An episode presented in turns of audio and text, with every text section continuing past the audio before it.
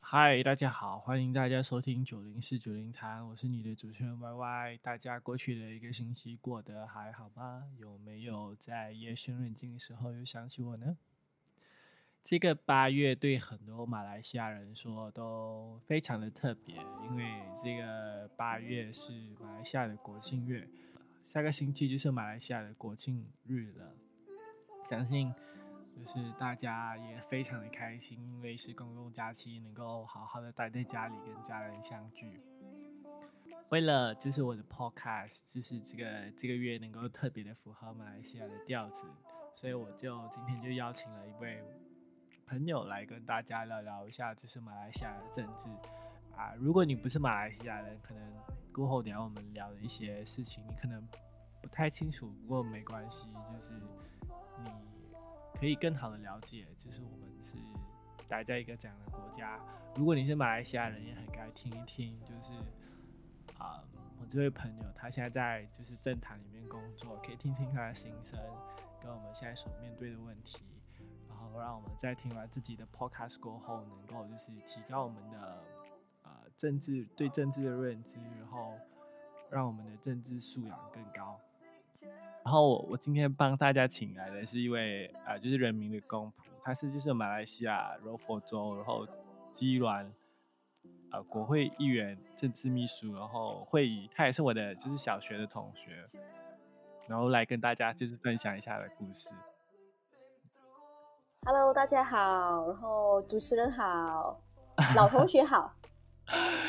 对，虽然我们很久没有见面，但是我我其实有一直在关心，就是会会议的动动态，就是他他对我们国家真的付出了很多心力，然后也希望大家能够专心，就是他的付出，不要辜负他的心心力这样子。然后在开始之前呢，因为我们现在是八月嘛，是马来西亚的国庆月，然后我们的国庆月就是国庆日，也就是下个礼拜。就是不久多几天就是了，所以呢，我们打算就是考一下，就是哎，就是我们的人民公仆会不会比较了解我们的国家这样子？好，好，就是今天的问题呢，哦不啊，第一个很简单啊，就是你会议，你知道就是我们今年是第几周年的呃国庆日吗？六十二，六十二吗？不是六十二吗？是吧？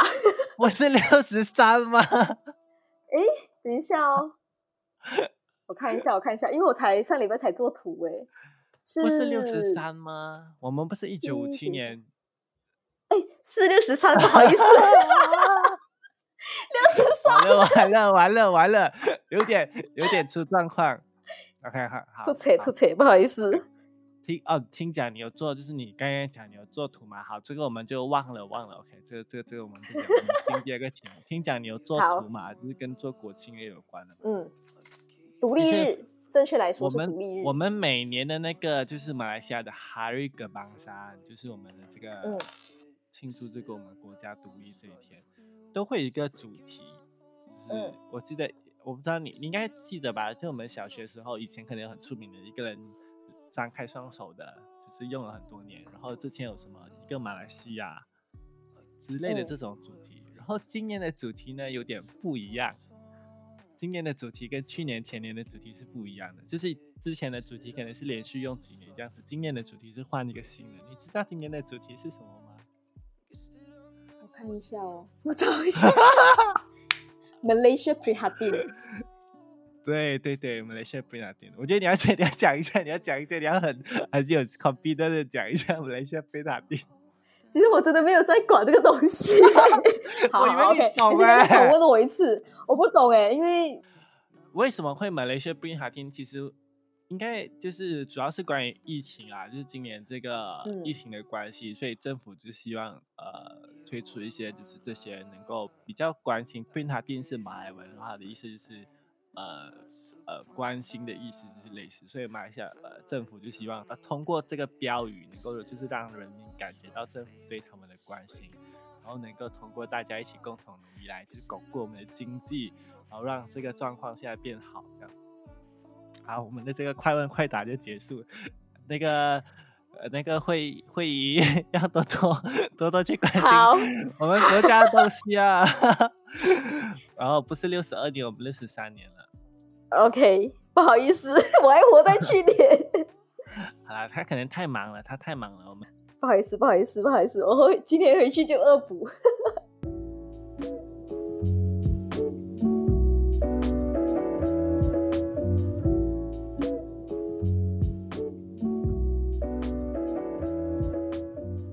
今天我真的很开心，就是你就是 愿意，然后答应来上来分享你的故事。毕竟我们真的有一很长一段时间是没有联络，但是其实我一直都很好奇。所以我先跟大家讲一下你的背景，就是你是在啊马来西亚，我们是小学同学嘛，然后中学就到马来西亚的读中读书，然后过就在台湾留学，在呃没有记错，应该是在政治大学读政治系，对吧？呃，我是在成大。好的，我靠！等一下，等一下，哎哎，成大，我是念政治系没错，不过不是政治大学，在成大，成大念，成大，成大，成大念政治系。对，然后毕业过后，什么动机想让你就是回到马来西亚去关心这个民生课题对呢？嗯，动机有，应该说其实，嗯。应该说，其实我本来就是一个很喜欢去做，呃，这样子的公共服务的人。就是我从在中学的时候，我就很喜欢，特别特别爱去做一些大家不爱碰的，大家就是要付出、要贡献，然后可能没有钱拿的工作。然后，但是我是特别喜欢做这样子的东西。所以我妈每次就会问我说：“你为什么永远都是做没有工钱拿的工？” 但是我就特别爱做，然后。那个时候我还不知道，原来这个就是公共公共事务、公共服务的概念。那个时候我还还没有这样子的概念。但后来就是也是阴差阳错去念了政治系。然后其实原本一开始我的第一个第一志愿我是想要念气管，然后后来阴差阳错之下我跑去念政治系。那个时候其实本来就对政治有兴趣，只是没有想说呃专攻念政治科系，然后。也想说，嗯，可能读不惯的话，我可能就转系。后来读了大学一年，哎，大学第一年读下来的理论，然后后来回来套用在自己过去对马来西亚政局的认识，我也我才发现到原来马来西亚的的体制是非常扭曲，然后被当时候的执政者整个已经被破坏到很严重。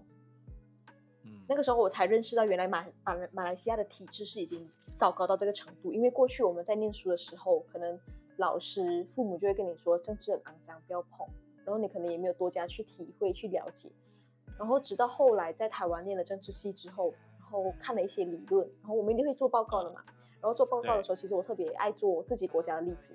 因为这样子你才可以回去看回去自己国家到底发生了什么事情。然后后来做回去的时候，才慢慢越来越发现到这个国家的很多。的情况很多很不公平，然后这个体制真的很扭曲。当然那个时候只是看了之后觉得哇，怎么可以这样很愤怒。然后当那个时候还是学生嘛，然后到大二的时候，因为刚好有一团就是那个时候民主行动党的呃议员们，他们有来到台湾交流，然后那时候就认识到了我现在的老板黄舒淇。然后后来就想说去他办公室实习看看，因为他其实就住他的办公室在市南。然后离我家大概二十分钟的路程，然后想说，哎，也不太远，那我就去实习看看。然后实习大二、大三连续实习了两年之后，到大四我就回来，刚好碰到第十四届全国大选，我就回来帮忙做志工。那是第一次，对，那是第一次参与选举。大坑。对，就就加入了这个行业。嗯，好，我觉得就是主要就是就是也你也是就是想。有改变这个国家的心，才让你就是一直能够就是有毅力的去完成你现在在做的事情。其实我觉得应该很多人其实不了解，就是你们政治秘书是做什么东西吧？就你可以跟大家分享一下，你就是你在国会，就是你当国会议员政治秘书主要的工作内容是什么？他说你可以讲一下，就是有没有就是民众他们一直在误解你的工作或者不了解后。就是找你的例子这样子。嗯，其实很多朋友会问我，哎，你的工作到底是做什么？我有时候其实非常难具体的跟大家讲我的如工作果要用在做什么，因为我们每如果要用一句很简单的话去解释包山包海包山包海。就是所有的民生问题，就是都跟你有关就对了。就是你们呃其实也不是民生问题，主要是因为像国会议员的办公室里面，我以我的办公室为例啦，就是我们会有分成很多，我们有会有一个团队嘛，然后里面有的人就可能会专门负责处理民生课题，就地方上的民生课题，有的人可能就会处理呃别的，比方说像我就可能比较是在处理怎么样去一些 strategy 的东西，嗯。怎么样去帮忙帮帮老板去跑选区，然后怎么样去呃加强呃老板的一些知名度，然后他在选区的活动都是我去安排这样子，然后还有很多的是，嗯、我想一下哦，基本上其实真的就真的是包山包海，然后他在国会里面的一些演讲啊、辩论啊，然后他演讲完之后要，就你都要帮忙，就是就是各种小事情对对对，就是，OK 对，其实就是很琐碎，然后也很难具体的跟大家讲每一样事情。哎，我可以，我好奇的问一下，就是你都会叫那个呃美美丽的舒淇小姐叫她老板吗？还是你会叫她的名字？老板 然后你我都叫老板，OK 好还没结婚，所以不能叫老板娘。OK。哎，就是说完你的工作，就是你你你其实要就是要管很多嘛，就是其实我觉得你的，我觉得你应该也就是你管这些 strategy 里面应该有包括就是网路吧，因为我知道其实很嗯多人、很多年轻人，现在年轻人会说我们不关心政治，或者觉得、呃、开嗯。始对政治有冷感，但是你又看到在可能在社交平台，在他们都很踊跃的留言这样子，嗯呃，就然后就算你不你说你很不关心的话，但是你周围你你从小到大长大的朋友，他们一定会都会有政治色彩。我觉得每个人都会有政治色彩，不管你是中立偏左偏右，或者是怎样偏蓝还是你红的什么之类的。你朋友在分享这些 po 文的时候，你看到的时候，或者你看到的那些耸动的标题的时候，你真的嗯其实很难，就是做到不理政治这件事情吧。就是你对这个其实有没有什么看法？就是你，我知道你就是有切身的，就是去踏入，就是就是我们的这些人民的，就是各各年龄层去体体会，就是嗯他们遇到的问题。就是你真的觉得，其实我们的人民是不关心政治的吗？嗯，如果以我我觉得你的问题我可以分成两个部分来回答，就是嗯如果以呃身边的朋友，就是会有看到，比方说他们跟我们是不同意见、不同立场的时候，我要怎么样去回对应？跟呃身边的朋友到底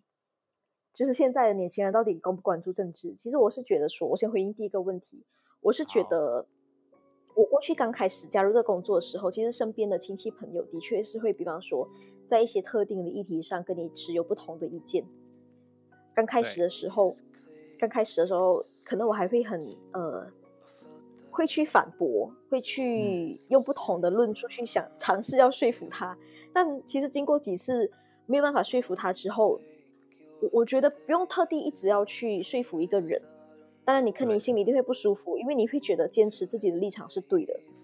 但也不用特地，我我我是觉得说可以不需要一直去坚持说服跟你不同立场的人，因为他会有这样子的刻板印象，他会有这样子的立场，可能是我们没有办法，是经过长年累月的累积的，可能没有办法在一个短时间内去就马上可以改变他的想法。对，其实我这一点的体会，我倒是跟你嗯蛮像的，就是我也有嗯就是亲人，就是啊、可能我的爸妈我可能比较容易影响他们，但是一些亲戚可能是真的比较对难影响他们。就是虽然我们很亲，然后我们的生活也很圈生活圈子也很很很靠近，但是像呃我讲啊，就是讲明白点，就是之前他们就是对中中国嗯。跟香港的看法，其实我们是抱有嗯很嗯大的那个偏差的。就是其实一开始我会尝试去呃说服他，其实我也没有尝试去说服他们，就是我觉得就是在说服这个过程当中，我们大部分的人都是去表达我们自己的观点，然后让他们去理解这样。但是其实当你有一个观点了，其实你很难去接受别人的观点，别人的观点，对对，就是他们都会觉得你讲的其实就是想就是不对的，就是他们其实很难去站在别人的角度想。其实我真的觉得，就是像你讲的，其实也不用，就是如果他们真的不相信你讲的话，或者觉得不幸福的话，其实你就不理他们，因为反正就是事实会说明一切嘛，就是对，哎，该这样讲，如果我们所坚持的东西是对的话，它始终都会是对的，就是不需要就是因为别人的否定而去否否定自己想想的东西，这样子，我觉得这不好了，嗯。就如果一直 强强要强力的去去反驳下去，其实最后也会造成更多感情，对不对？对对对。第二个问题是，其实我自己观察到的是，就是身边的朋友，呃，就以我自己过去中学念书的朋友，嗯，我我会以中学念书的朋友为例子，是因为我还有很多台湾，我在大学的时候在台湾念，所以。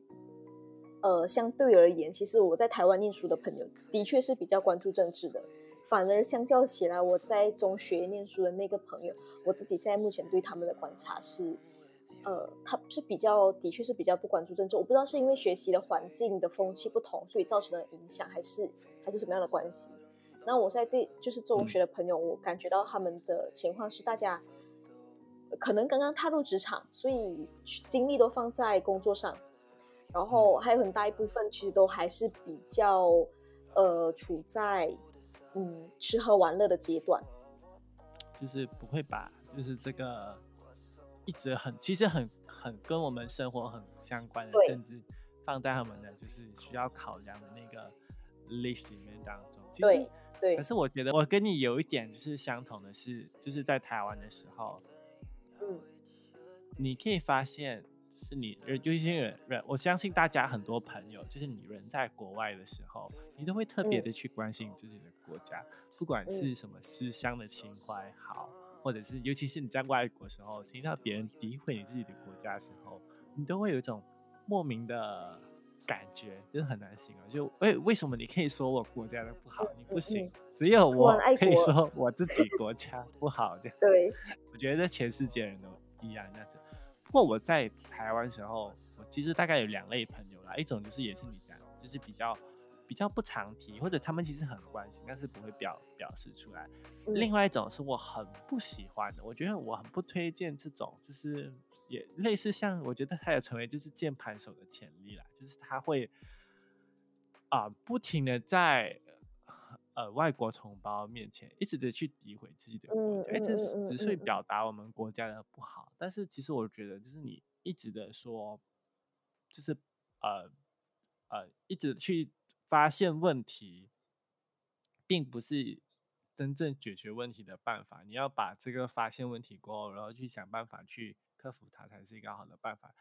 一味的批评现在的政治，不管是谁做政党好，也不能。为现在的状况带来改变，但是他们就，是一直在讲，就会让人觉得，就会让很多外国同胞对我们的国家有很深的误解。像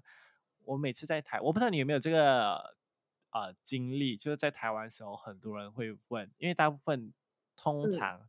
比较多都是呃。马来西亚的华人可能会到这些华语系的国家，中国台湾去留学，嗯，但是他们的有一个，我不知道是是是这些原因吗？是这些我所谓的不好的朋友一直在宣传，还是什么原因？就是他们会觉得，哎，马来西亚的华人是不是像印尼这样子，就是被排华很严重？就是我们的排华问题是不是很严重？我完全可以明白你的、你的、你的想法，就是有一些人，就是对。有一些人可能就会在，呃，像台湾的，我很多台湾的朋友可能就对我们的国家到底发生什么事情很感兴趣。那当然，我会跟他们说，我会以一个比较客观的立场去跟他们解释说，哎，到底马来西亚发生什么事情？那有的人可能就是以比较激进、比较偏激的方式去说，去认定马来西亚华人就一定是在，呃，国内。被打压、被排挤还是怎么样。但当然，我其实有时候听了，我心里也会觉得不舒服啦。就是你会造成国 外外国人对对马来西亚的一个呃误解的一个偏见。尤尤其是如果那个他们想要来就是马来西亚投资的话，或者想做一些发展的话，你跟他们说马来西亚排华很严重，他们就会有担心，就不敢来啦，就 等于就是毁掉我们国家的前途。对，其实我相信会讲这样子的人，其实他们其实对马来西亚的认同感应该也不是很深。对，我觉得他们才会有，他们真的就是会把我们现在的状况当成。排华就是跟印尼相比较，我觉得真的有点太过偏激了啦。嗯，但是我但是我很欣赏他们的一点，就是他们身为年轻人，他们觉得国家有问题，他们有想法，我觉得这个很棒。但是他们想让国家成为一个更理想的地方，我觉得他们就是应该想想怎样去可以去改变这个国家。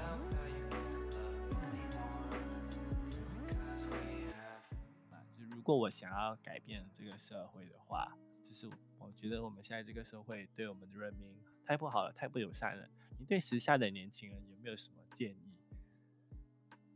就是说实在，就是我们的现在年轻人是心智也越来越成熟嘛，我们可以接触的东西也越来越多。就是你有没有好什么好建议给我们呢？我曾经有在一本书上面看过一句话，我其实到现在都还记得。他说：“其实国家是一个很巨大的机器，然后每一个人、每一个个体、每一个家庭，就像这个机器里面运作的一个小小的螺丝。我们不一定要呃投入政治，我们在各自的岗位上，然后好好的运作，其实就是对这个国家最大的贡献，就是对这个国这个机器最大的贡献。我会想要对年轻人说的是，像其实，在之前我们有说十八岁投票这个法案，我不知道你，我不知道你的看法如何。”但对我来说，如果当年轻人，因为我其实那个时候我看到很多年轻人对自己，真的就是中学生，对自己也没有办法认同，他们是觉得自己没有那个能力去投票的时候，我就会发，我就会感觉说，我们的教育到底出了什么问题？为什么我们的年轻人会觉得，我们的年轻人会认为自己没有权利投票，没有资格投票？不是权利，应该是资格，对。年轻人应该是这个国家改变的先锋。我我老实说一句，我们的我们政治不应该是把持在一群六七十岁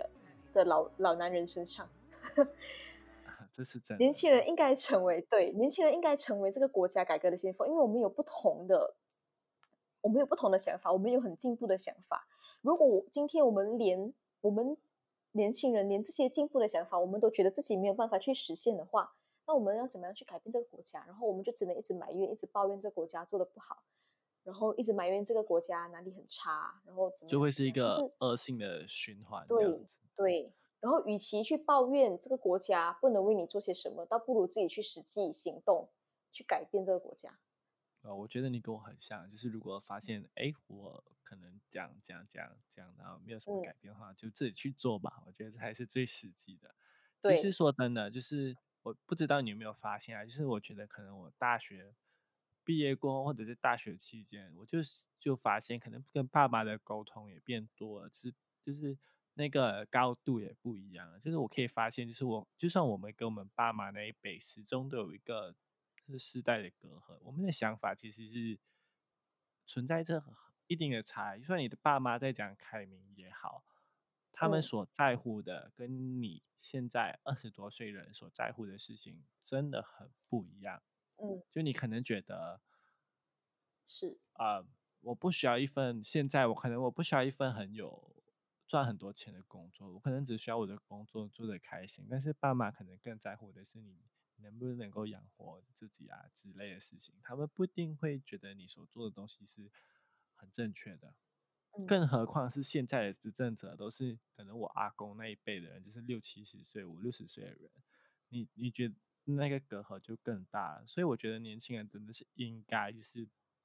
为我们自己所想象的社会发声。我其实觉得就是，我觉得我应该有很多国家其实是十八岁就开始投票了吧？美国也是是吗？对对，其实很多国家都是在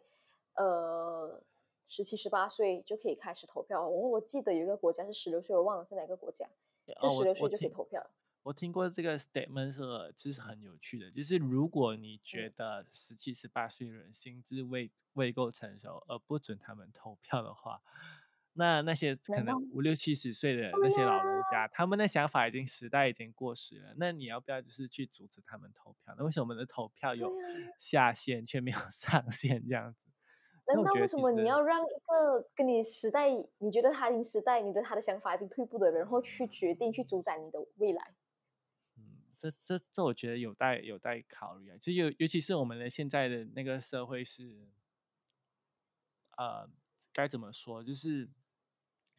那个社会的结构，就是我们的平均年年龄就是变长嘛，然后就是老年人会嗯，越来越多，就是偏向就是高龄化的社会。我觉得马来西亚差不多，就是会最后会走向那一步。所以，如果我们以后是想掌控这个国家人，就要造福长辈这种，就是你们更应该就是把这种权利提早交 给年轻人，这样子，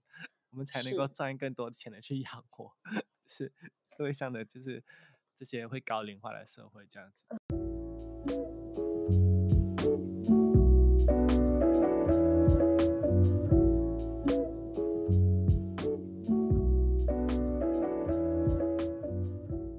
我想了一下，其实我不知道你有没有这个、这个、这个观察到这个东西啊，就是我们虽然可能很多年轻人都是有那些愤青，就是我们想改变我们的国家，但是我觉得我们好像没有很好的管道去实行。像我觉得我们嗯，国家的教育就是会跟你说马来西亚的体制是怎样，就是可能我们有司法，就是有呃内阁，然后我们有国上议院、下议院，然后有有这些议总统的意愿。但是我其实我觉得我们的就像我不管是你读读中好，还是我读国中好了，就是我觉得我们的课本都没有很明确的告诉我们，我们要如何的去真正的去加入这个政坛里面。去让大家了解，就是我们要怎样去改变这个社会，这样。我其实蛮认同你讲的。然后再加上我们从小的时候，从求学时代，就是身边的老师跟呃，包括家长，就会告诉你，政治是一个很敏感的东西，你千万不要去触碰。但是哪里敏感？其实，就从小就是对政治的，或者说对公民的认识，就要从小去培养嘛。那如果今天我们就从小就一直觉得这是一个很避忌的话题，然后不去碰碰触的话，那他就直到他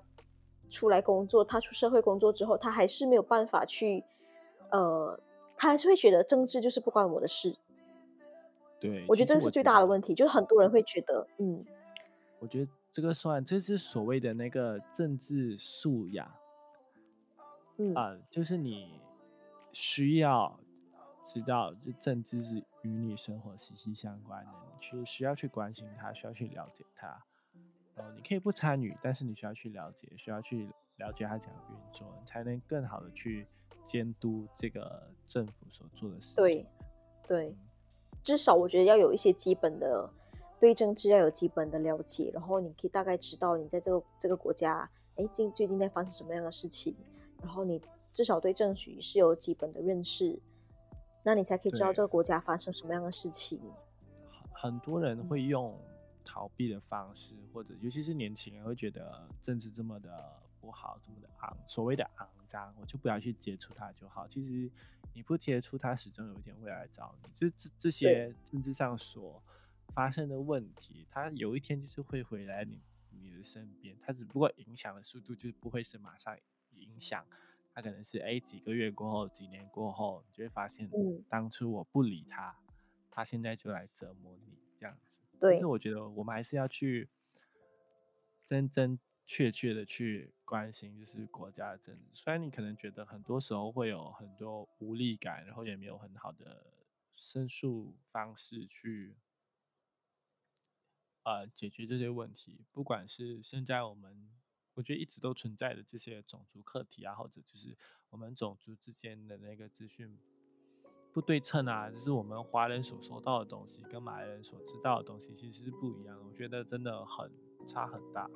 然后我们也很习惯的待在我们的同温层里面，所以我们也不走去了解别人在想什么。其实我觉得这个有点不好。当然，一方面其实也跟我们现在使用社交媒体的习惯有很大的关系。嗯。然后大家每一天接收的资讯，可能就只是，当然跟 AI 它推送，就是它推送的是你想看的讯息。那久而久之，你就只是活在你自己的同文层里面。然后，当你的身边的朋友、你的同才，呃，更加的没有去关注的时候，你就是永远就是一直活在你自己的 comfort zone，然后你也没有去理解，哎，不同群体有人在想什么样的东西。这样其实长久下去，其实真的，我还我还没有想到一个怎么样去打破同文层的一个方式。哎，我不知道你有没有看，呃，一个 Malaysian 的 YouTube，他们也是关于讲关于真正叫新闻报报看的圈。嗯嗯嗯嗯，你知道吗？卡斯，我知道。对，你知道吗？你认识他吗？呃，我有见过几次面。我觉得他们就是最近的，虽然他们有些。有些观点可能跟你的跟我始终有点不一样，但是我觉得他们有些尝试是蛮不错的。像他们对于一些我们华人可能觉得比较敏感的课题，他们有去访问马来人，去真正的了解他们在想什么东西。我其实是觉得，就是这就是一个蛮好去呃消除同温层的一个行动，然后让大家知道，不管是给华人知道。马来人怎样想，还是让马来人知道，其实我们也在，我们很在乎这个问题。我觉得都是一个很好的举动，去让大家了解。如果你们有兴趣的话，就你们也可以去关注这个新闻报报看这个频道。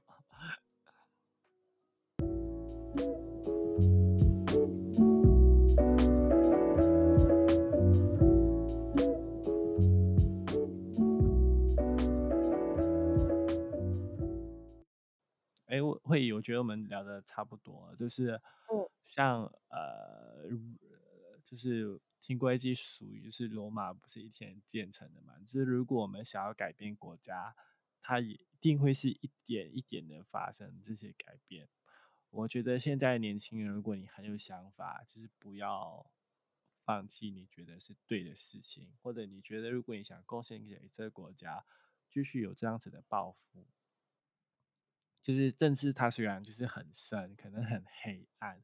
但是你不用不需要用逃离政治来，就是避免这些失望，因为只有就是参与，我们才能去改变现在的局势。然后，更何况就是我们始终生长于这片土地上，然后我们跟这片土地有很深很深的连接，很多的 connection。所以呢，我在这里就是把。麦克风交给会议，就给我机会打个广告，